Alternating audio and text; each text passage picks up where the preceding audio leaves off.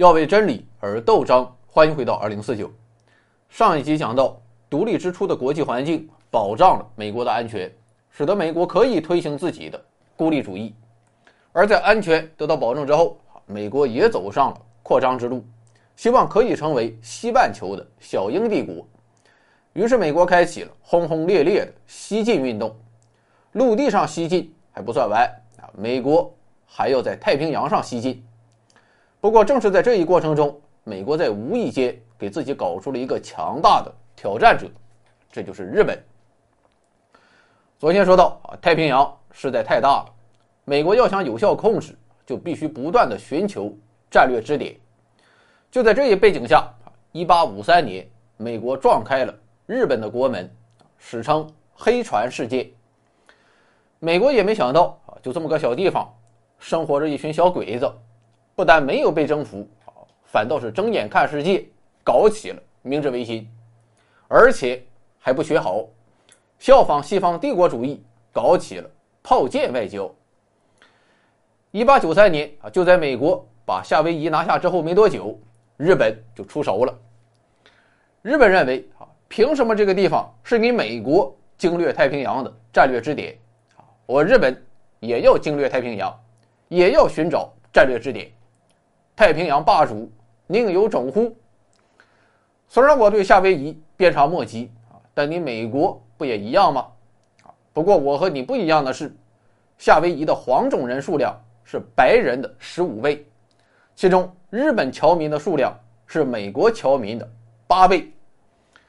所以日本啊很有信心啊，于是他就派出了。当时日本最优秀的海军将领东乡平八郎，带着日本最好的军舰“浪速号”啊，去夏威夷恐吓美国人。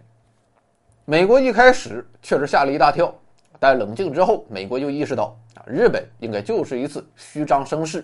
以当时日本的实力，还不足以和美国交手。日本这是在赌啊，就赌我胆儿大还是胆儿小。所以美国没管那一套。还是在夏威夷继续深化自己的革命，最后把夏威夷彻底变成了美国的一部分。打也打不过，下也没下住啊！日本很是失望，因为这就意味着短时间内再想往东走，怕是不可能了。然后他一扭头，看中了咱们的大清朝。当时的大清朝那真是日薄西山，不过话虽如此，日本要想打也有所忌惮。他倒不是害怕慈禧老佛爷，而是怕美国和俄国出兵援助。毕竟大清朝是既属于太平洋地区，也属于远东地区，是美国和俄国都想下手的。不过日本还是有一大优势，这就是距离近。当时俄国的西伯利亚大铁路和美国的巴拿马运河都处于在建状态，俄美双方要想往中国投送力量。时间不会太短，于是日本就打这个时间差，在1894年突然挑起了甲午战争。最后通过马关条约，日本割占了台湾岛及澎湖列岛。啊，下一步日本就可以图谋东南亚了。看到这个趋势，美国自然不敢怠慢，那是玩了命也得堵死日本的南下之路。于是美国也出手了。一八九八年，美国挑起了美西战争，从加勒比海一路打到东南亚，夺取了关岛和菲律宾。啊，这下妥了，日本的南下之路也被堵死了。无奈之下，日本只好北上。最后，到底是和南下的俄国干起来了。表面上看，日本是打赢了大清国和俄国两大老牌帝国。放眼历史。这也是相当了不起的成就，但其实日本人很不爽，因为在亚太地区，日本的真正对手是美国，可美国处处压制日本，导致日本打不成夏威夷去打大清，去不了东南亚就去我国东北和俄国硬碰硬，这都是典型的虎口夺食，虽然获胜，但成本很高，而且越打敌人越多，可美国。专门欺负弱者，不仅成本很小，关键是他没有后遗症。更让日本感到气愤的是，本来是日俄之间的战争，但美国却跳出来啊，说我要调停一番。当然，这个调停，美国是有偏袒的，目的就是限制日本的发展。最后，通过普斯茅斯合约，美国的目的达到了，西奥多·罗斯福还因此获得了诺贝尔和平奖，美国实现了名利双收。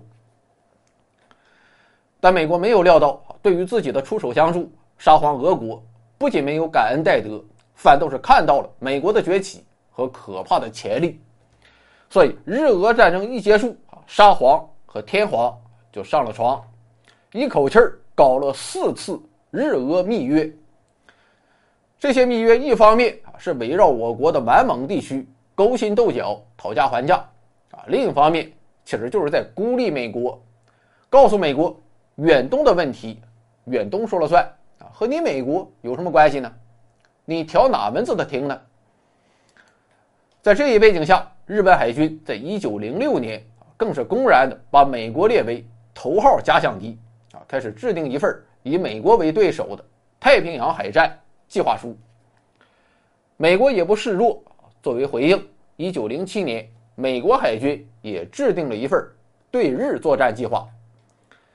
一九一三年，美国海军学院还搞了一次最高级别的闭门会议，进行了一次日美太平洋海战的大规模兵棋推演。一个个优秀的舰长和军事理论家齐聚一堂。他出军长，他出鱼雷，好不热闹。所以事实就是，美日矛盾绝不是二战时候才突然出现，而是早就剑拔弩张，随时有可能彻底干起来。那么，为什么这场仗一直拖到一九四一年才梦想成真呢？原因不在于美日之间达成了谅解，而是在于欧洲发生了巨变。德国崛起之后。他一方面大力发展海军，挑战英国海权；另一方面开始介入中南美洲问题，并对运河区垂涎三尺。这么一搞，美国是彻底坐不住了，孤立主义也孤不下去了。到底是在一战后期向欧洲派出远征军啊，跟着英国一起干德国。一看美国去管闲事儿，日本可算是能喘口气儿了。于是他抓住这一时机，开始在远东。大肆扩张，他先是打着对德作战的幌子，北取山东，南掠南洋列岛。后来看俄国跑了啊，变成苏联了。日本又打着反共的旗号出兵西伯利亚。这显然是美国不愿意看到的。所以欧战一结束，腾出手来的美国又开始对付日本了。一九二一年底到一九二二年初，美国、英国、日本、法国、意大利、荷兰、比利时、葡萄牙。和中国九个国家在美国首都华盛顿开了一次会，史称华盛顿会议。会议的议题有两项一是限制海军军备问题，二是太平洋和远东问题。这次会议表面上看啊是用协商的方式来化解国际矛盾啊，但实际上却是刀刀见血，既要限制日本的进一步扩张，又要逼迫日本把前一阶段的扩张成果。给吐出来。比如说华盛顿会议的九国公约，看起来这是八个帝国主义啊共同承诺不打中国的主意，但实际上当时有意愿、有能力、有需求去中国搞事情的，不就是日本一个吗？所以这是一个联合限制日本的条约。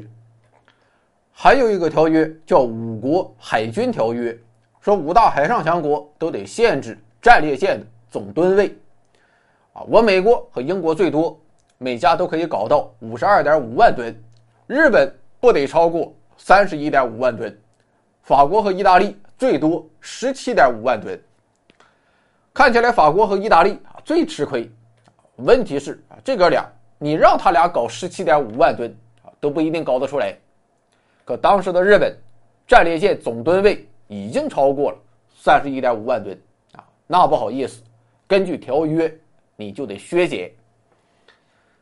这就是美国版的孤立主义啊！他坐着英国霸权的快车，享受着英国赋予的安全环境，同时在英国的势力范围之外，美国大肆扩张丝毫没有孤立的意思。英国当然也清楚美国的战略，但英国也乐见其成，因为它可以利用美国在太平洋沿岸牵制日本和俄国的扩张。英美两国表面上看纠纷不少，实则暗中呼应，各取所需，最后让美国一步步变强，逐渐成为一个跨太平洋的新兴强国。但就在此时，欧洲大陆却一夜变天。美国突然发现，自己搭了两百年的快车，它的引擎出现了重大问题，脱轨似乎不可避免。那么，美国是应该跳车求生，还是应该力挽狂澜呢？面对全新的国际形势，美国必须做出选择。请看下集。